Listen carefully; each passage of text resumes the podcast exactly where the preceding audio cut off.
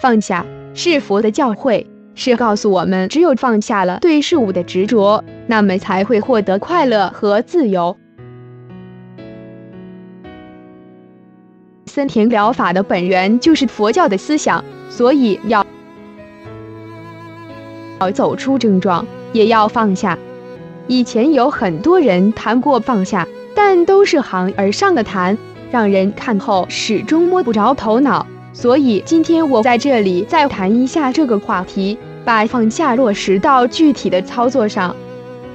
在这里，我们首先要探讨的一个问题。就是为什么强迫症状总是一直那么顽固的纠缠着我们不放呢？不知道到底有多少朋友真正的思考过这个问题。而在这里，我想告诉大家的是，其实并不强迫的症状顽固的抓住我们不放，而是我们自己顽固的抓住症状不放。为什么？就如我前文所述，因为症状最初根本就不是什么症状。而是我们人的一些偶然的思绪而已。虽然这些思绪可可能有些奇怪、肮脏、可怕和令人担忧的，但它却和我们快乐的、高尚的思绪一样，都是非常正常的事情，是每个人都有的。它遵循着这个世界永恒流动的规则，就如同日出日落一样，出来了，自然也就会消失的。但是我们的强迫朋友。在面对这些思绪的时候，不是顺其他们自然的规律，而是地把其他事情丢下了，全心全意的来关注这些原本正常和自然就会消失的思绪，并且还主动的控制和抵抗这些思绪，想把它们永远的消除在自己的脑海里。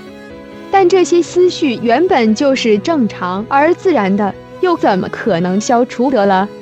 这就好像一个人在那里努力使自己不呼吸就能活下去一样，结果只有痛苦无比。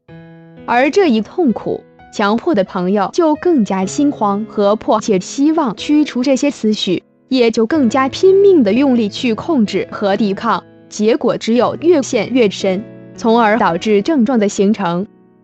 所以，其实症状的本质就是大家违反了自然的规律导致的。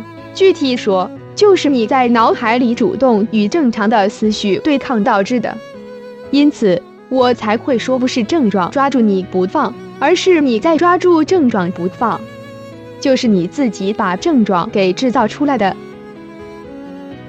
而明白了这些，我们才能知道到底怎么做才是放下。